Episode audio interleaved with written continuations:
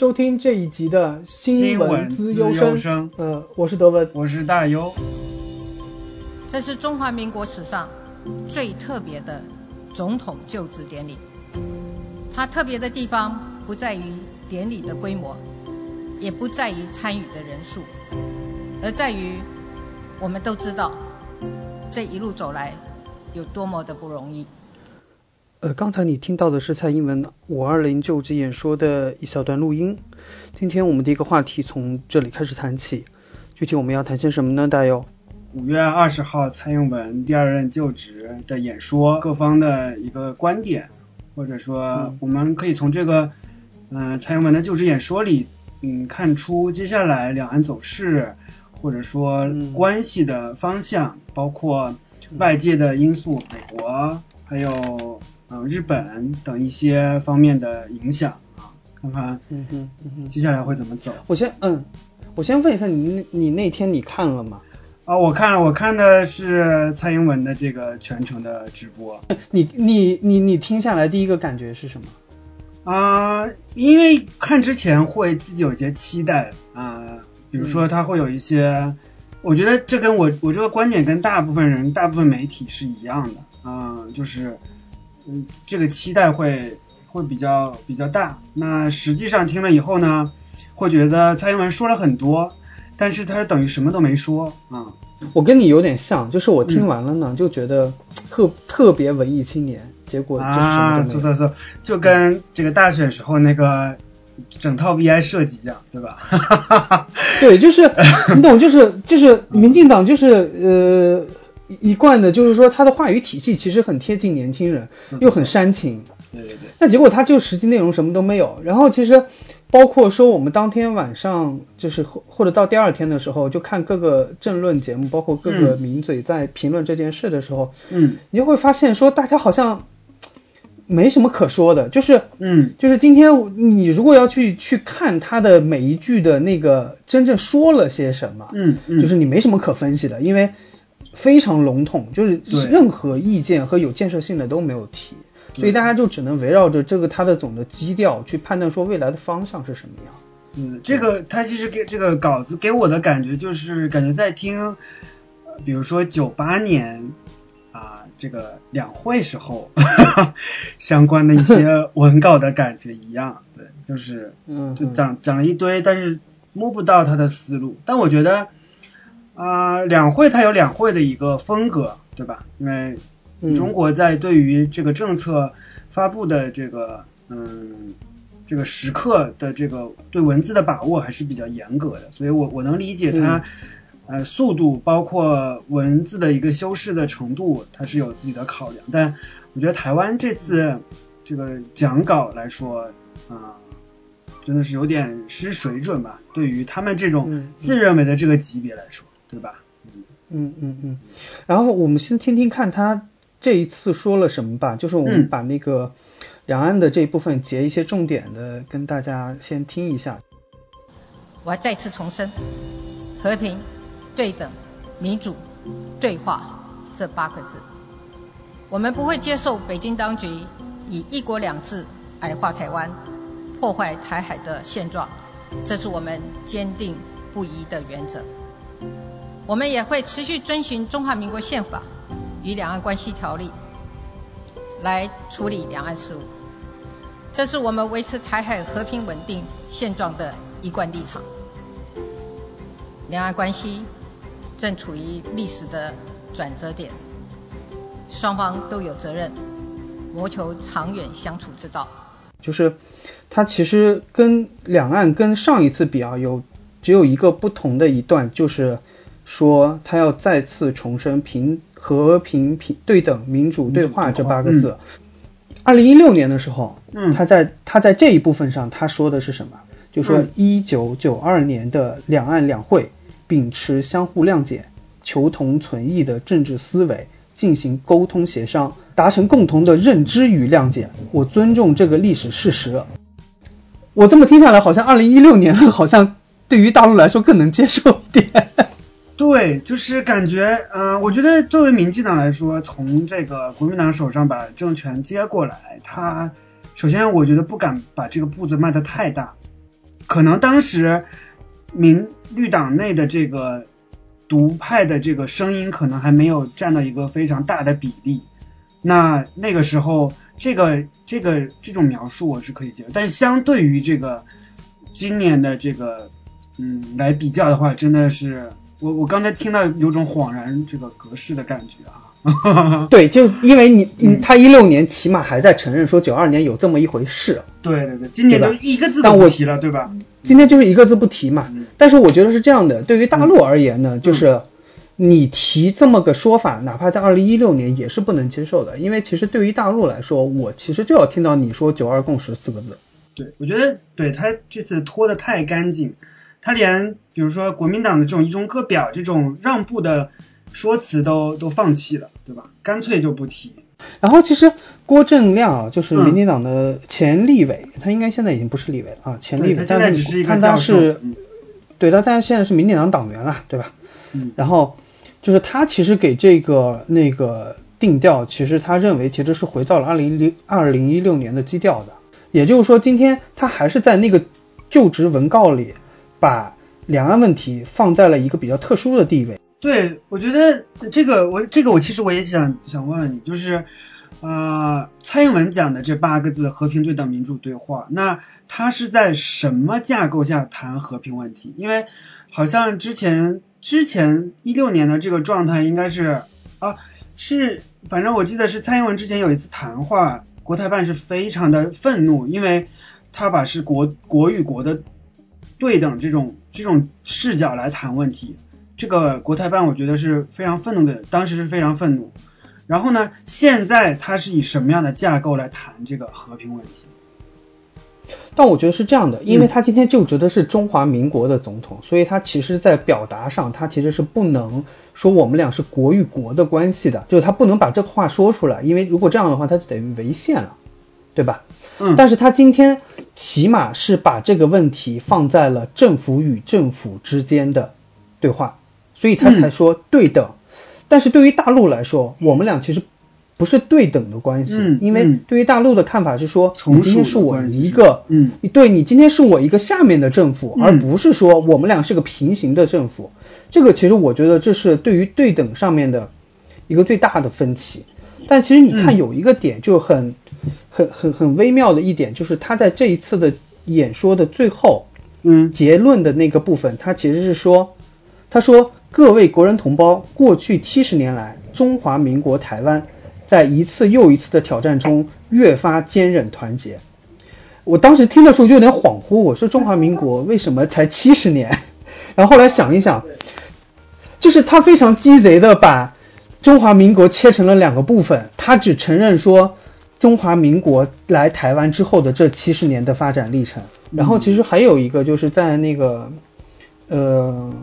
赵少康的那个赵康战情室有一个那个民进党的立委范云，他其实是说，就是他的观点其实是更偏民进党的政治选举考量。他的他的观点其实是说，民进就是就是蔡英文这么说，他其实是可以获得一部分浅蓝民众的支持的。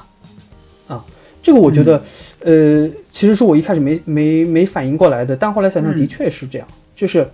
浅蓝今天无非就是承认说，你民进党如果认中华民国，我可能我就还算能接受你。就大家接下来就看政绩，就大家实际在执政的时候到底好与不好。更重要的一个观点就是说，他他今天觉得说蔡英文的这种说法，其实是让美国觉得说蔡英文还是可被预期的。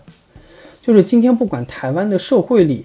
反中也好，呃，促独也好，就是他的情绪有多么也多么重，但是蔡英文通过这个表态，起码从政府层面，呃，嗯。稍稍压制了一下这个这个这个这个声浪。所以其实美国，因为美国他也不想从底子上就把一中的问题给撕破脸，然后嗯。公然开始支持台湾，嗯所以他还是希望台一个这湾在个斡旋的余地，对吧？对对，他其实还是需要在处理台湾的这个激进分子的这个上面，政府要发挥一定的作用。所以我觉得蔡英文这个表态对于美国来说，其实是一个比较呃安心的一个一个表态。嗯，那你既然提到了这个、呃，蔡英文的这个举动可以获得浅蓝的支持，然后也可以让美国获得预期。那我我其实挺想问的，就是因为我们知道这个蔡英文在这个演说当中，他提到了呃会提供一个修宪的平台，对吧？这个我觉得是这个台湾这个媒体人也会抓住的一个重点。那我想问就是，你觉得在这个这个平台里面，因为我们知道台湾的这个呃要通过这样一个法案，那需要这个四分之一的立委提案，然后四分之三的立委出席，出席的立委的四分之三同意这个东西才能才能这法案才能推行下去。那那在这种情况下。民进党想要获得这个法案的落地，我觉得是不可能，他一定会需要国民党的支持，国民党的部分支持。那你觉得这两者会有会是联会有这种联系吗？这蔡英文这样做是其实是向部分的蓝营抛出了这个橄榄枝的这个这个有可以这样解读吗？呃，我觉得有关系，但是今天。主要是看蔡英文今天要推修宪的时候，他要推什么议题。其实现在有两派的观点会比较明确，有一派觉得是说，包括说，嗯，你今天提了这个修宪的事情，那么可能会让一些那些杂七杂八的想去通过修宪来去，呃，促成台独的人，会利用这个渠道去把这个议题给炒起来。这个就是那个，嗯。因为成功大学有一个政治系的教授叫周志杰，就是他是持这种观点的，就是他觉得说，他用了一句话叫做“扇门一开，万鬼投胎”。啊，对，就是因为他觉得说这个东西，呃，虽然有可能蔡英文的角度，他未必敢真的用他自己的这个总统的身份，把国家定位也好、疆域的问题也好、国号的问题也好，把它公然的做成提案。但是一定会有下面的立委，包括有影响的人去提这个事情。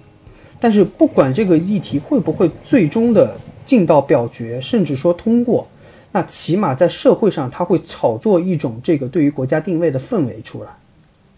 但是这个氛围一旦出来以后，呃，很显而易见的，北京就会不爽，对吧？嗯，那北京不爽以后，台湾的年轻人就会开心。所以其实，呃，你说今天蔡英文，嗯，呃，会不会真的拿修宪去独立？我认为我的观点是和，比如说包括郭正亮啊也好啊，包括那个郑丽文这些，比如说国民党的一些立委也好呀，我认为我跟他们观点是比较一致的。今天他不会推两国论的任何东西，但是他一定会又通过这个东西来。去炒作两国论的话题，让社会上先有这个氛围。嗯，对。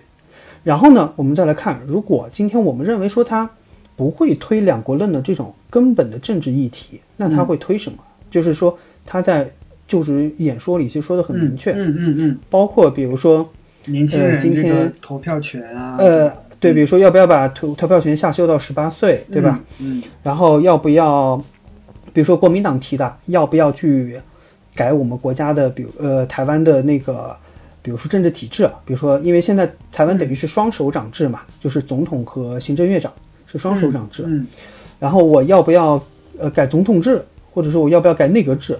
这个可能是一个话题。嗯。还有一个就是说那个国民党自己提的，呃不在籍投票，但。蔡英文已经不理他了，说这个不谈，因为因为不在籍投票对国民党是有利的，因为大多数台商都是支持蓝嘛。对对对，对。但我觉得说，呃，我觉得民进党的用意是特别特别明确的，是说下修到十八岁这件事情，他是一定要推的。嗯，我觉得他已经在这个在第二次连任大选当中尝到了甜头，对吧？对对对，因为他下修到十八岁以后，首先。他下修了这几岁以后，他的投票的基础就会大，而这些大的基础里，绝大部分都是支持民进党的，这是他的根本的策略。然后呢，就像你刚才说的，嗯，这个法案要通过是非常困难的一件事情，嗯，对吧？所以就像你刚才说，已经说到说我需要立法，立法院四分之三的立委同意，也就是说这里需要国民党的支持。但国民党在下修十八岁投票权这件事情上，他没有理由不支持，就他他他也不能不支持，因为他不支持他会离年轻人离得更远，他支持了票也不是他的，说明所以国民党在这个议题上是很惨的，你知道吗？明白。但嗯，哎呀，我是觉得最近这个国民党这个，你觉得国民党会会反弹吗？或者说他有没有新鲜的血液呢？你就毕竟这接下来我觉得国民党在，嗯我觉得国民嗯党在短期之内，一到两年之内是没有什么太大希望的。嗯嗯，因为这个我们待会儿待会儿可可以再聊。就我刚才说我刚才那个话题，嗯嗯嗯，就是第一个就是说，首先国民党要支持在立院支持这个东西。第二个就是说，呃，这个东西在立法院通过以后，还是需要公民复决的。那这个公民复决，对对对，是需要九百六十900五万以上的选选票才能通过的。嗯那么你要看蔡英文今天去年在当呃今年年初在当选的时候，800他也不过才八百一十七万的选票。对对对，也就是说，这些人全出来支持他，他也未这个嗯修宪也未必能过。对那今天他想要做的一件事情说，他一定会把这个复决案去绑着二零二二年的大选，就是县市长选举。嗯只有绑绑着县市长选举的时候，投票率才有可能高，这个案子才有可能过。那么这个案子过了以后，我认为他就是在为二零二四年他们再再次连续执政在铺路了。嗯啊，我所以我就觉得民进党这一步棋下的非常好，就是他已经在这一届政府刚开始执政的时候，就为下一届连续执政来铺路了。这就反过来回到我们刚才说的国民党的问题，嗯嗯，国民党真的是笨，就慢一步就是慢就就慢三步，就是跟不上溜儿了。对，就嗯就他已经被打得毫无还手之力了。所以我说一到两年内，国民党我认为是没有太大的所谓的翻身的机会的，因为一个政党它要走年轻化，然后年轻化的人要在党内有一定的影响力，甚至在整个政治体系里有影响力，不是一两年就出来的。嗯，甚至我觉得现在新党的声音可能都要比国民党发声的频率要高很多。当然，我觉得民众党现在比国民党可能还要重要。嗯因为对于修宪这个事情，昨天陈凤新其实是在那个呃政经呃政经龙凤配还是什么提了一下这个事情，就是说他认为啊，如果修宪这个事情没有动到敏感的议题，就我们刚才说的改国号、改固有疆域嗯这些东西，嗯他其实就没有政治动员力。就是今天如果不涉及到这个话题，年轻人还会不会出来投票，或者是其他人还愿不愿意出来投票，这个不一定。所以他今天必须要去把把这个公投绑上这个大选啊。但是今天我们他又觉得说，今天我们反过来说这件事情，如果今天绿绿营，因为嗯。绿营里有一派深绿的观点是说，我们今天根本就不要修宪，因为你修宪修来修去还是中华民国的宪法嘛，对吧？嗯嗯。我们就直接制宪，我们制的是台湾共和国的宪法，嗯，啊就是我们就一步到位了。但今天如果绿营的人有直接提制宪的，我觉得陈凤新的观点是说，他认为蓝营今天也不该出来挡。嗯。嗯，他的意思是就是放任他往下走。那其实他会他是一个比较悲观的一个看法嘛。对他，他今天的意思就是，首先蓝银不应该出来当这个刹车皮，就不要首先不要挡这个案子。嗯，但蓝银其实他也不能公开支持这个案子，对吧？因为他的政党色彩是不可能让他台湾建国的嘛。嗯那如果他觉得说今天如果绿营提了制宪，那么蓝营只要做一个表态，就是说 OK，交给全民来公决。嗯嗯，今天全民公决无非两个结果嘛，第一个不通过，嗯，那其实蓝营也可以说，你看绝大多数的民意是不支持台湾独立的，对吧？那今天如果通过了，哪怕真的通过了，我们今天蓝营你就只要坐在那里看，今天民进党真真不真的敢把这个事情变成新的宪法，就是台湾独立宪法。他他敢，美国也不会让，对吧？对，所以我觉得，呃，陈凤提的陈凤新提的这个点，我觉得很挺好的，就是说，嗯，是一个策略方面就是的一个考量，对吧？对，就是今天嗯蓝营的策略就是说我不当刹车皮，但是我就坐在那里看你台独能不能把台湾共和国给我搞出来，搞不出来你们就是在骗人。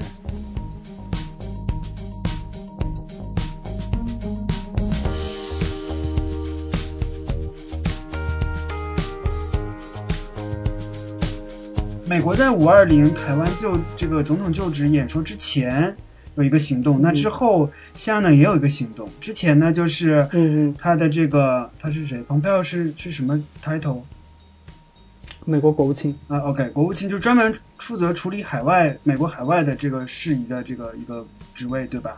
国务卿。嗯 OK，嗯那蓬佩奥在推特上对于蔡英文的就职表示了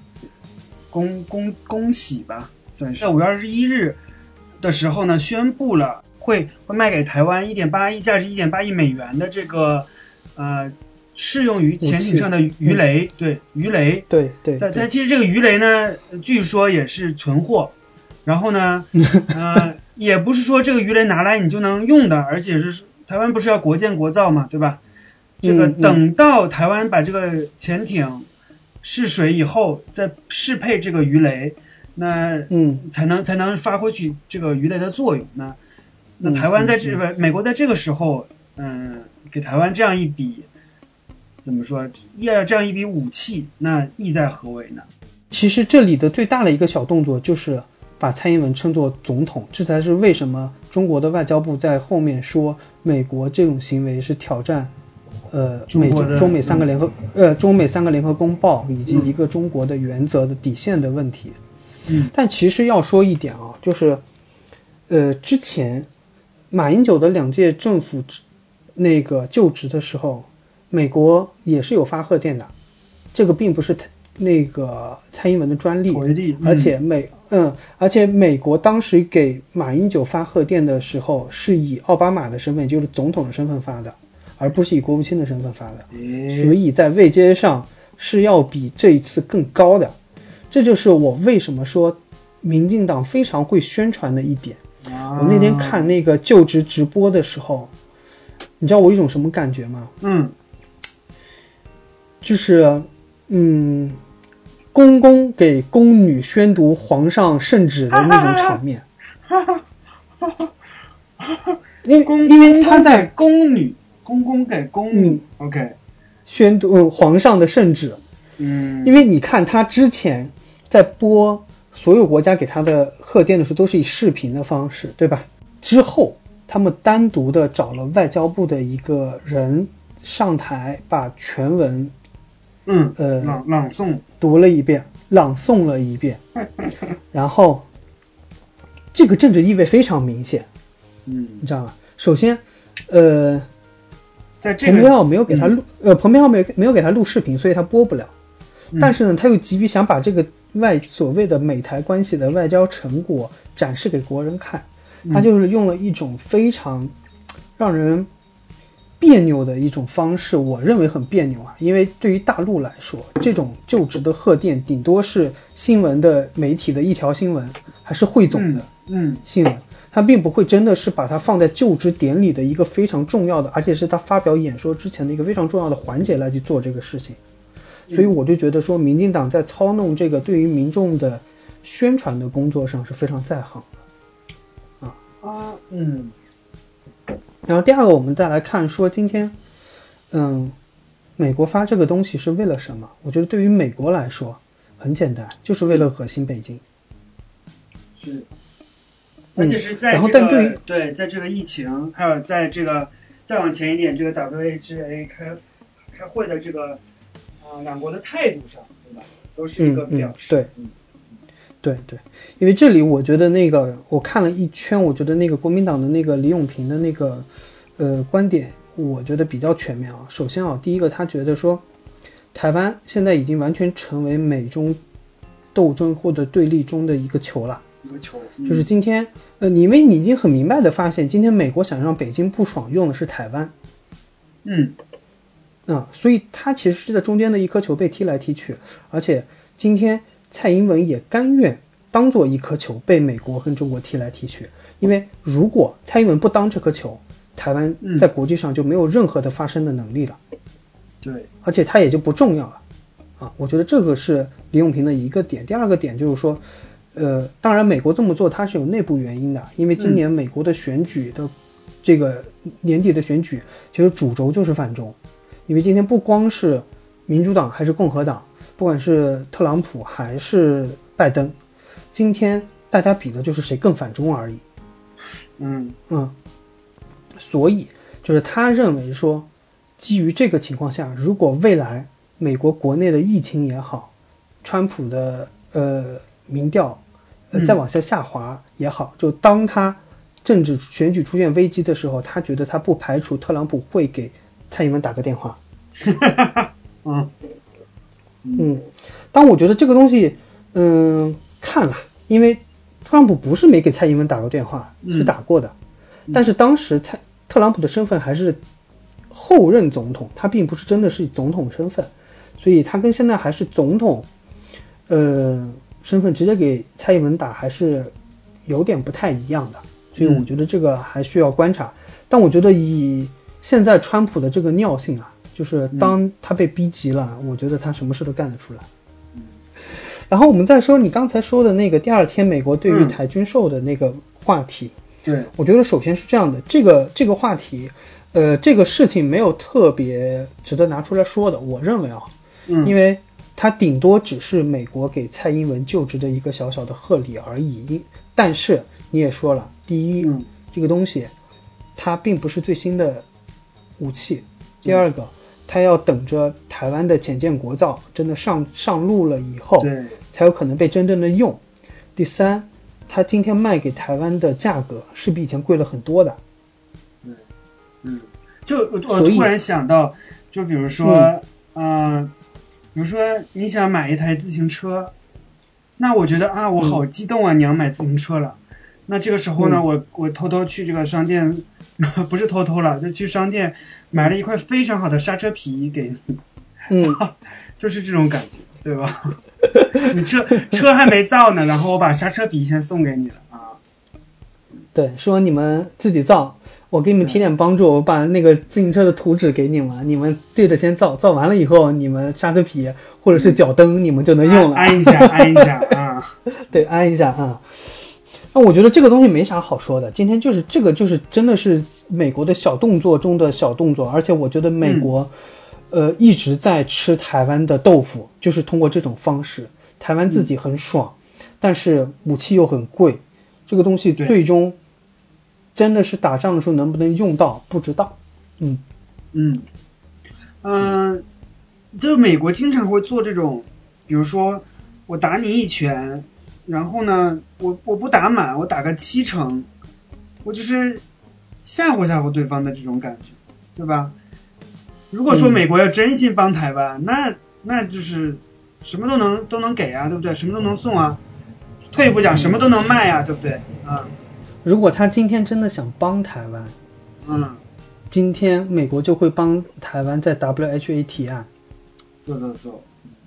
但我觉得他美国去提案是有点自打脸的感觉，因为 WHA 的这个提案的规则我们也知道，就不可能说美国一票就、就成了的，嗯。美国还要花、嗯嗯花精力去说服别人。但美国现在就就他自己的这个国际地位来讲，说服别人，我觉得啊、呃也是一件比较工作量大的事情，对吧？嗯嗯，所以说他不能做成的事情，他再去呃打保票的话，那这个就真的是打脸了。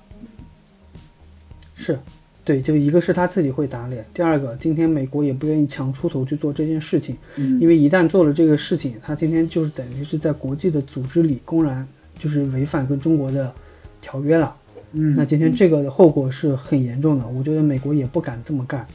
所以你看今天提案的，无非也就是也就是台湾的那些所谓的邦交国，因为他不用考虑跟大陆的关系。嗯。在五二零就职演说结束之后，其实没有多久，然后胡锡进就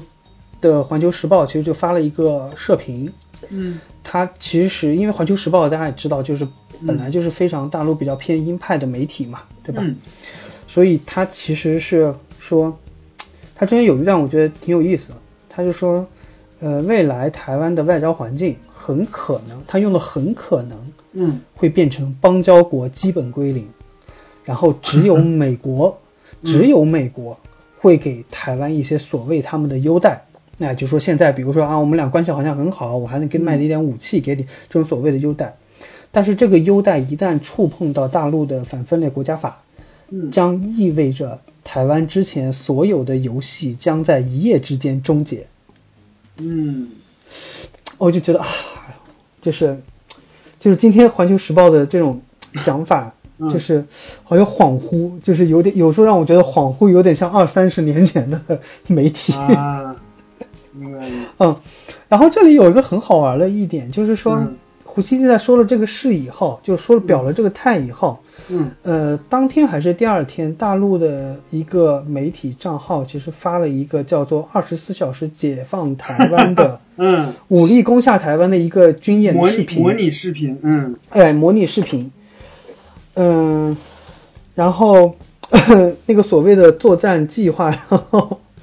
呃，郑丽文在少康战情室上就有一段非常慷慨激昂的表态，有点让我找回了他在去年香港反修例 运动的时候，他在少康战的样子情室的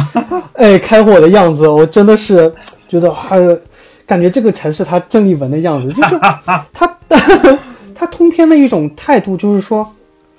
你天天大陆嗷嗷叫，在这些东西有什么用嘛？这表就是表现出一副你以大欺小、欺负台湾的样子，然后有任何实质性作用吗？然后呃巴拉巴拉巴拉这些东西，但是我觉得啊，就是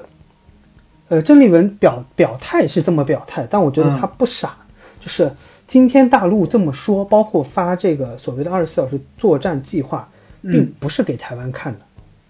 啊，我嗯我我认为它的意味是说，第一，平复国内就是大陆自己内部对于武统的一个诉求，民民众诉求；第二个嗯也是去稍稍安抚一下所谓的大陆的鹰派。怎么说？呃，我觉得不管是今天大陆说二十四小时解放台湾，还是说当胡锡进的这个说让帮台湾的邦交国基本归零之后，呃，嗯台湾的外交部长吴钊燮，他在第二天的记者会上说说，谁说你让我 归零的？我们一个都不会少。哈 哈，嗯 我觉得不管是二十四小时还是一个都不会少，我觉得就是双方大家的嘴炮，都是说给自己国内人听的，就不是真正说给对方听的。就我觉得这个东西就是听一下就好，嗯你知道吧？但是我觉得这个大陆的表态的方面，我觉得比较让我呃意外的一点是，就是政府工作报告里对于台湾的这部分的表述提了两点。第一点，要坚持对台工作的大政方针，坚决嗯反对和遏制台独分裂行径。我觉得这个是非常中规中矩的一个表达。嗯第二个，他说是要完善促进两岸交流合作、深化两岸融合发展、保障台湾同胞福祉的制度安排和政策政策措施。这一点其实是大陆这两年一直在做的，但是你会发现说，今天在大陆的政府工作报告里一样没有提九二共识。首先，我是觉得啊第一点。呃，可能对于大陆现在来说，台湾的台湾的问题并不是一个优先的解决议题了。嗯嗯，那今天更重要的是解决香港的问题，嗯包括他临时现在就是在政协会议开幕式当天晚上临时加进来的所谓香港版的国安法，要马上过，嗯也好，还是他现在不断的在强调说中央对于香港的一些呃管理的合法性和必要性，这个我觉得他现在是觉得说我要先把台香港的问题给解决掉。那至于台湾的问题，他现在的总基调就是说，我今天能做到的就是用我的节奏给台湾人一些优惠措施。嗯，但是至于你们台湾人自己怎么想，台湾内部怎么闹，我觉得已经跟我没有关系了，这个也不是我考虑的范围之内了。今天大陆对于台湾，了吗？累了。我觉得第一个是累了，第二个我认为大陆也认识到现在的台湾岛内的一些政治的势力的此消彼长，然后台湾岛内的一些民众的一些普遍的共识，已经没有办法用原来的这种两岸政策来去再说了，或者是再去接持续下面的工作了。那今天中国就必须得按照自己想要统一的节奏往下走了。我觉得，嗯，从这个蔡英文去年这四年表现，我觉得从某一个角度上来讲，这个九二共识确实已经。已经已经可能翻了，已经变样子了。嗯，或者说在台湾的眼里，现在可能是都都不是个东西了，对吧？嗯嗯嗯嗯，我觉得台湾里包括蔡英文的这种比较中立化的表达里，顶多也只能承认九二年有这么一个事情，但是没有共识。这个表态出来以后，就唐唐湘龙的想法是说，呃，首先蔡英文的这个演说。其实是给目前台海比较紧张的局势，呃，暂时按了一个暂停键，但是太它短期内其实是没有升级冲突的理由的，因为对于双方来说，大家都想冷处理了，就是我不想再去升级什么热战的冲突的可能性了。但是反过来说，今天也没有对话的可能性。嗯，没有。然后呢？嗯。对，但是我们刚才就说，为什么今天大陆也不想提九二共识了？因对于对于唐湘龙说，他觉得说，今天他大陆的涉台部门已经对台湾已经有点无计可施了。就是我今天给你好处也好，我今天给你来硬的也好，我给你来软的也好，对你来说都没有用了。那你说埃克法会停吗？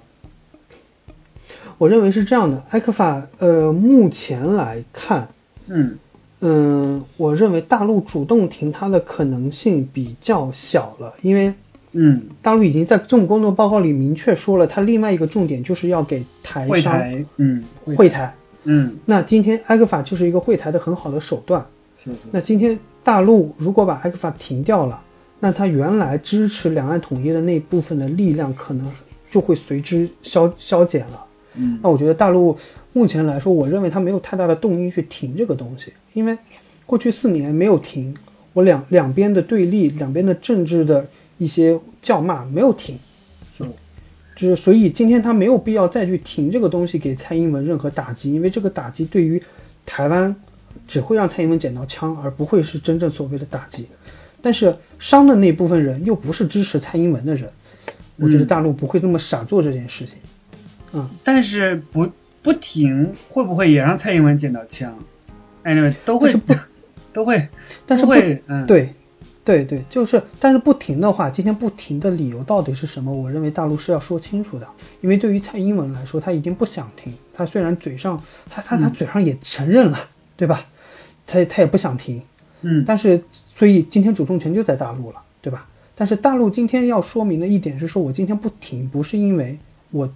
认可你政府的。对岸政府的一些态度，而是说我从人民的角度，嗯，对我今天是从人民的、从经济、从交流的角度来说，我不听，这是我主动想跟你交流的善意，而不是你给我的善意，我的回应。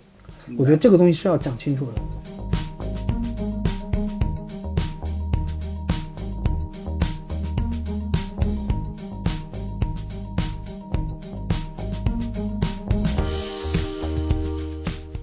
那在这个蔡英文五二零就职演说之前呢，也有一个比较大的事情，大选的时候败下阵来的韩国瑜，嗯，可能要成为政治的牺牲品，然后民进党这边主张要罢韩，那近来对于韩韩国瑜的。一些报道，我不知道是不是属实，但是非常负面的报道呢，也是，嗯嗯，网络里面到处都能看得到。那，嗯，对于罢韩这个方面，你有什么看法吗？嗯，因为首先是这样的，就是罢韩不是民进党起的，就罢韩起码不是民进党官方起的，所以这是民进党的一贯态度，这是民间行为啊。但是中间有那个民进党有没有推波助澜，我们待会儿聊。首先，其实我们其实可以看一下，就是台湾激进党前两天发了一个新的呃民调，就是说罢韩这件事情，首先你会不会投票？第二个你会不会同意罢韩？嗯，首先这个结果里有百分之五十四点四的人是同意罢韩的，然后但是这个里边又会有百分之三十四点五的人表示说我一定会出来投票，嗯然后一定会出来投票里边的人有百分之，我记得是百分之九十五左右说嗯。我一定会投同意票。嗯，那么就他们就就媒体就做了一个换算啊，就是今天按照这个民调换算下来，最终呃投同意票的人应该是在五十五万票左右，然后嗯。但是今天如果要罢韩成功，通那个底线是五十七点五万票，也就是说他应该还嗯。差了两万多，两万嗯。五千票，呃对，嗯所以就是很接近了，但是还差一点，啊、那差一点情况怎么办呢？我我就想说说民进党啊，嗯 因为台湾的高铁前两天宣布了一个大学生双周快闪的优惠计划，嗯，就是是说在五月二十七号到六月九号，嗯看嗯，时间点啊，呃，大家知道罢韩是在六月六号投票嘛，对吧？啊、在这个时间段内，嗯只要你买高铁票嗯满了五百块钱，就送你五百块钱的电子券，就等于是打五折。那今天我认为那差的五两万五千票从哪儿补？我认为就从这补了。啊，嗯，投票大军攻陷高雄是吧？那我觉得嗯这个事情可能就是，呃，推波助澜了一下，但是嗯可能，但是台铁自己说了，这个就是个纯粹的营销策略，不是什么有什么政治意涵。但是我觉得这个就是各话，就是各话嗯各说了，就是我因为就我觉得而言，这个倾向已经非常明显了。明白明白。所以所以你对嗯罢韩的这个可能性是比较比较比较认同的是吧？就是可可能会被罢罢免。嗯，我嗯认为是这样的，嗯只要六月六号那一天不出现，比如说像台风、像大雨，就比如说这两天台湾下的特大暴雨，特别高雄嗯特大暴雨的这种情况，我认为罢韩多半是会过的。就为什么我这么这么说啊？就是因为说今天，嗯，罢韩已经不是说今天看韩国瑜他的。呃，在台湾的一些市政，在高雄的市政做的好不好的问题了，嗯，就它已经形成了一种氛围了。就像之前，就是前两年像县市长选举的时候，为什么蓝营能大胜？是因为那个时候韩国瑜带带领的蓝军，他在整体氛围上就压着民进党打。这个时候大家不会看你你的这个人的证件是什么样，你而是看学历人设什么样，背景是吧什么样，嗯而是看你这个氛围下你属于哪个党派。哦，就是很简单，你是蓝的我就支持你，你今天是绿的我就不支持你。所以这个问题已经不是什么所谓的韩国瑜是做了呃清了多少公里的下水道，填补了多少、呃天坑是嗯那个天那个路上的坑，然后嗯那个比如说防疫做的多好，这都不重要。嗯，嗯今天的氛围就是说韩国瑜是个草包，韩国瑜出去选总统，韩国瑜背离的高雄市民，这个人就一定得滚。天呐，所以这种感觉有点无知的民主真的是有点吓人啊。嗯对，所以我就觉得说，今天民主政治里在发展的阶段里，一定会有人当这种牺牲品，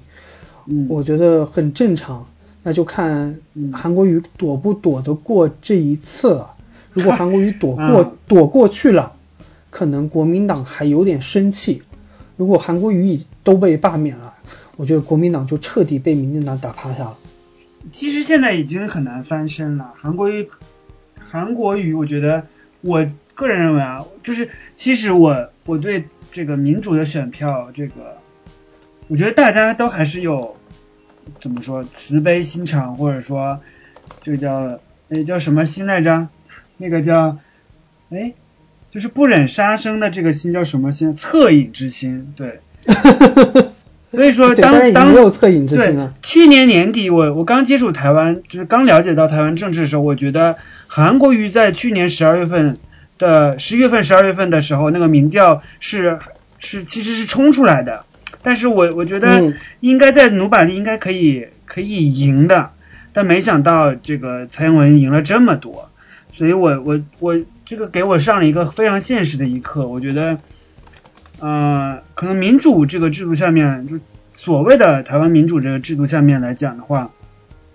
嗯。呃，恻隐之心这个情况是不存在的，对的。然后嗯。所以说，以至于我我转就是应用了这个这个想法，我觉得韩国瑜也有十有八九也也会走人。嗯。嗯，因为我觉得出现转机的可能性太小了，要不然这几天大雨把高铁冲毁，哈 哈哈哈哈哈，就差两万票，嗯，就就继续待着吧，啊，嗯，比如说我们平常在大陆或在其他地方的，呃，民众也好，今天你不会认为说今天下了一个特大暴雨，路上积了点水，你认为是政府无能，或者认为市长无能，我觉得就是民众的，就是对于这个东西是有期待的。但是你今天在媒体的渲染之下，你就觉得说，但凡有点淹水，是你韩国瑜那个，嗯，呃，那个挖下水道没挖好，我觉得这个就有点为了黑而黑了。对，我觉得太，我觉得这个民众的心里都有种推波助澜的倾向吧。比如说风向往哪儿走了，那我就我就跟一把，对吧？我就跟着推一把或者拉一把。对对对对，所以这种惯性的惯性的行为，我觉得。对于真正想要享受高雄这个市政福利的人来说，真的是有点可悲的一件事儿吧。嗯，对，所以我才说今天罢不罢还已经不是什么市政的问题了。嗯嗯，感觉人性的这个劣劣劣根性还是阴暗面就已经出来了，感觉有种有种这种感觉。嗯，就是下一期可能我们录下一期的时候正好。罢免的罢免案的结果就已经出来了，那到底未来怎么样，大家会怎么反应？我觉得我们下次再详细聊。好的，嗯嗯，以上就是我们这一期也是第一集的新闻自由身。我们啊，如果你呃不管在任何平台听到我们节目，如果你喜欢的话，呃记得评论、订阅、分享给你的朋友。我们下期再见，再见。